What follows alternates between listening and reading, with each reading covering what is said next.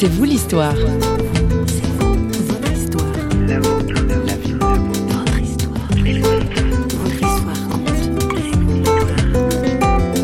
Et, le soir, là, je me suis dit, mais il y a une, vérité plus grande que ma tête, un amour plus grand que mon cœur.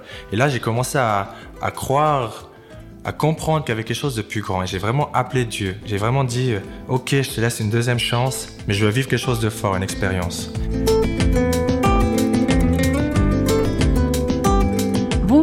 C'est vous l'histoire vous raconte une tranche de vie, celle de Jeff Roux. C'est l'histoire d'un jeune comme tant d'autres qui aime faire la fête. Valaisan, d'une famille catholique croyante, il va abandonner l'église avec beaucoup de pourquoi. Tout est consigné dans son livre témoignage Jésus, mon ami, mes emmerdes, paru aux éditions Saint-Augustin. Mais pour vous mettre l'eau à la bouche, je vous propose de l'entendre au micro de François Sergi, un parcours pas banal qui passe par une retraite bouddhiste dans le silence absolu. Eh oui. J'étais athée. À l'université à Fribourg que je faisais, j'étais en, géo et économie politique et puis je, me, sentais en moi un grand vide parce que j'ai jamais su ce que je voulais faire dans ma vie. Je commençais à douter sur le sens de la vie. En géographie, on voyait comment on détruisait la planète et en économie politique, on voyait comment on allait encore plus la détruire. Et je me disais, non mais est-ce que c'est ça que, dans cette direction que je veux aller? Vous étiez dégoûté finalement de, assez, de la vie Ouais, j'étais dégoûté, ouais. Hmm.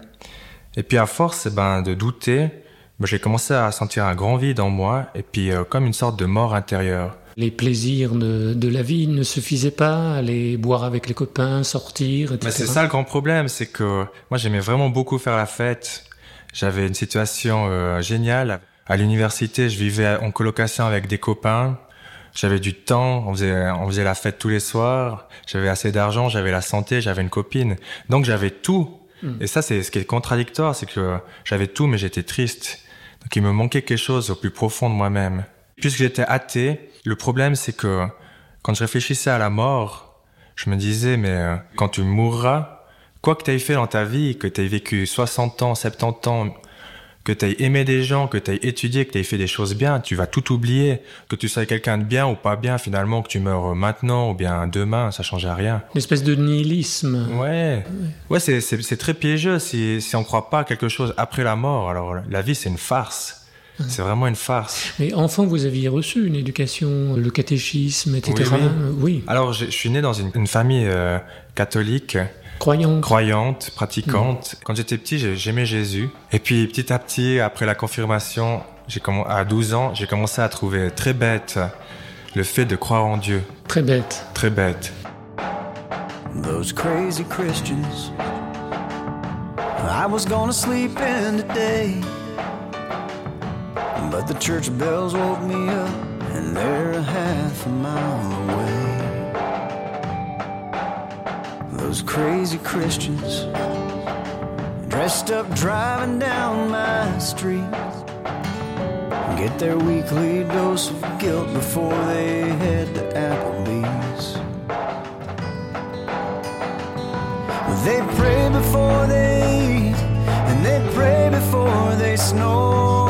They pray before a football game, every time they score, every untimely passing, every dear departed soul is just another good excuse to bake a casserole. Those crazy Christians go and jump on some airplane and fly to Africa or Haiti, risk their lives in Jesus' name.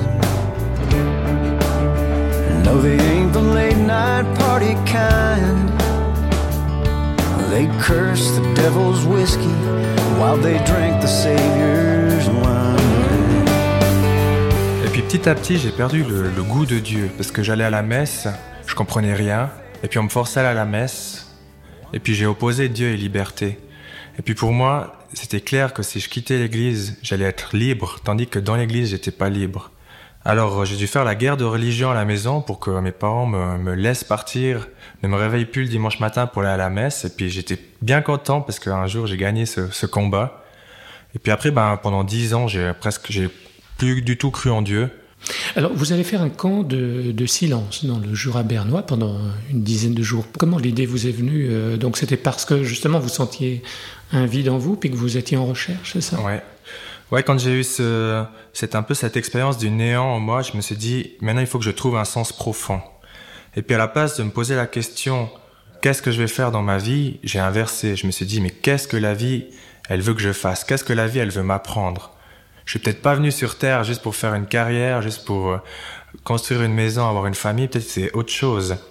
Et là, je me suis dit, ben la vie, elle est en chaque personne, elle est dans chaque personne. Donc peut-être que si je me mets assis en tailleur et que je me tais, puis que je fais silence, je vais peut-être découvrir qu'est-ce que la vie, elle veut pour moi. Puis c'était un peu un pari comme ça. J'étais sur Internet, j'ai tapé camp de silence. Là, il y avait vraiment une quantité de, de camps dans des monastères, des abbayes. Puis ça, j'ai dit tout de suite non. Et puis là, au milieu, il y avait un camp, euh, c'était un peu bouddhiste. Quoique c'était pas vraiment écrit comme ça, mais... Euh, et puis je me suis inscrit. Alors là, c'est un peu dur, hein, parce que c'est levé à 4 heures du matin, c'est ça? C'est absolument, c'était très très euh, dur comme camp. C'était 10 jours de silence complet, donc pas le droit de parler à personne. Donc vous dites qu'il y a des participants qui ont abandonné en cours de route Oui, oui, ouais, exactement. Ouais. Et puis c'était 10 heures de méditation par jour. C'est-à-dire dans le silence complet. Silence complet. Mais même en dehors des méditations, c'était silence. Quand on mangeait, pas de téléphone, pas de, de livre à lire. C'était vraiment. Pas une seule parole. Pas une seule. Oui, alors il y avait le responsable du camp qui nous apprenait la, les techniques pour la méditation, qui nous disait deux, trois conseils de temps en temps. Mais c'était tout, quoi.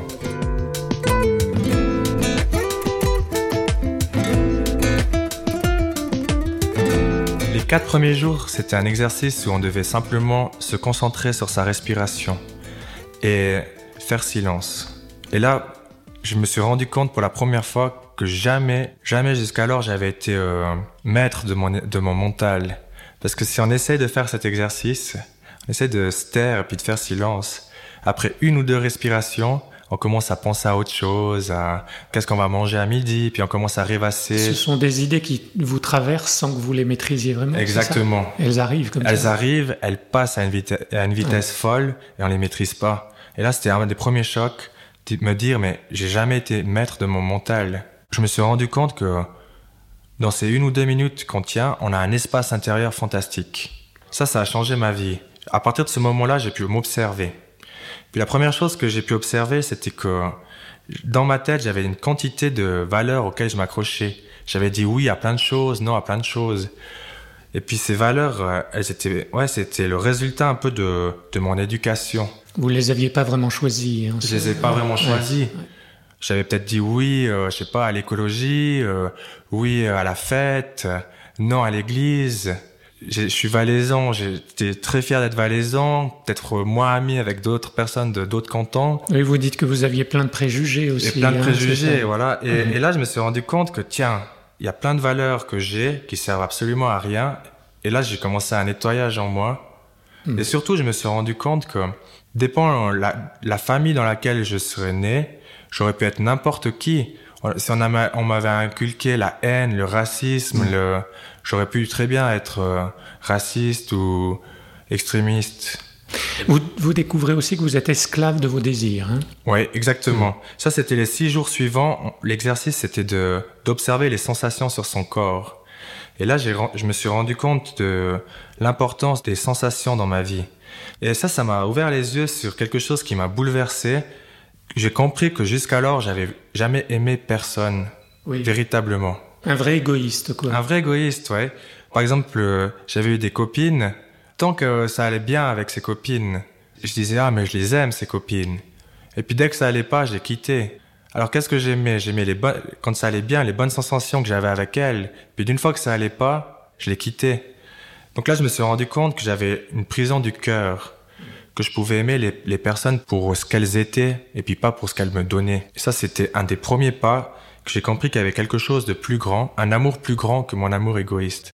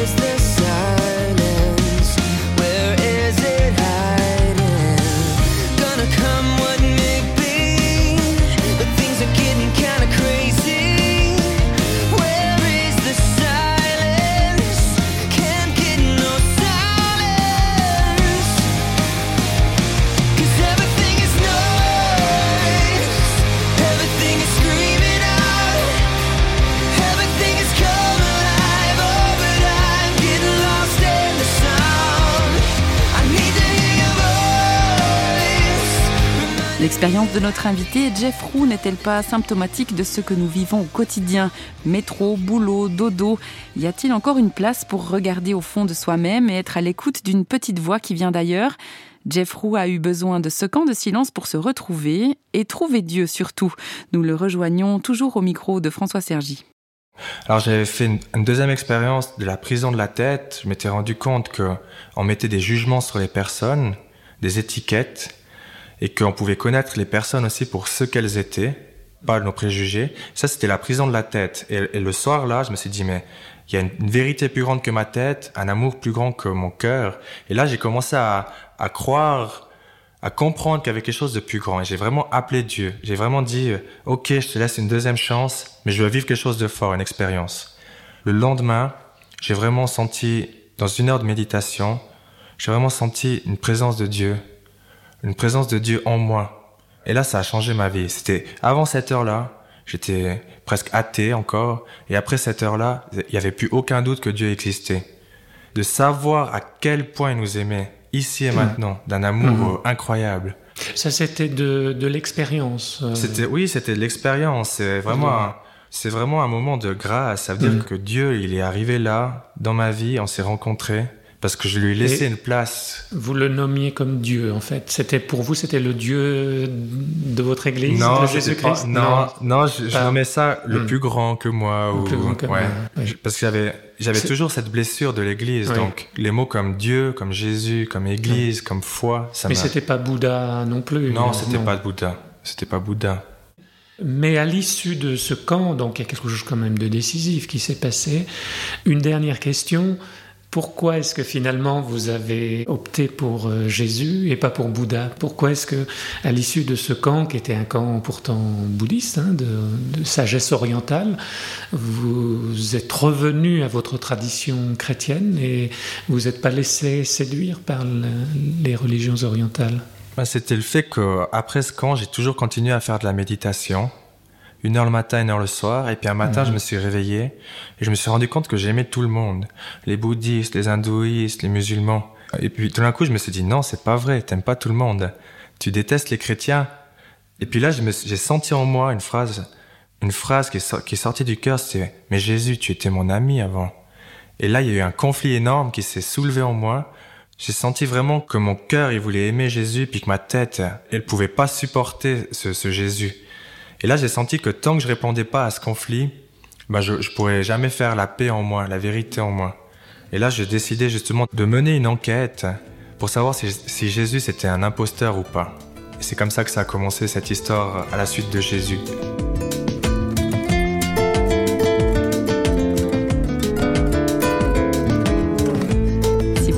Découvrir l'histoire complète de Jeff Roux, ne manquez pas de vous procurer Jésus, mon ami, mes emmerdes, paru aux éditions Saint-Augustin. Il a expérimenté, comme il l'écrit, une vérité plus grande que sa tête et un amour plus grand que son cœur. C'est sur ces paroles à méditer que je vous laisse. C'est vous l'histoire est une émission signée Radio Réveil et vous pouvez nous retrouver, vous savez où, sur notre page Facebook ou sur le site parole.ch. Bye.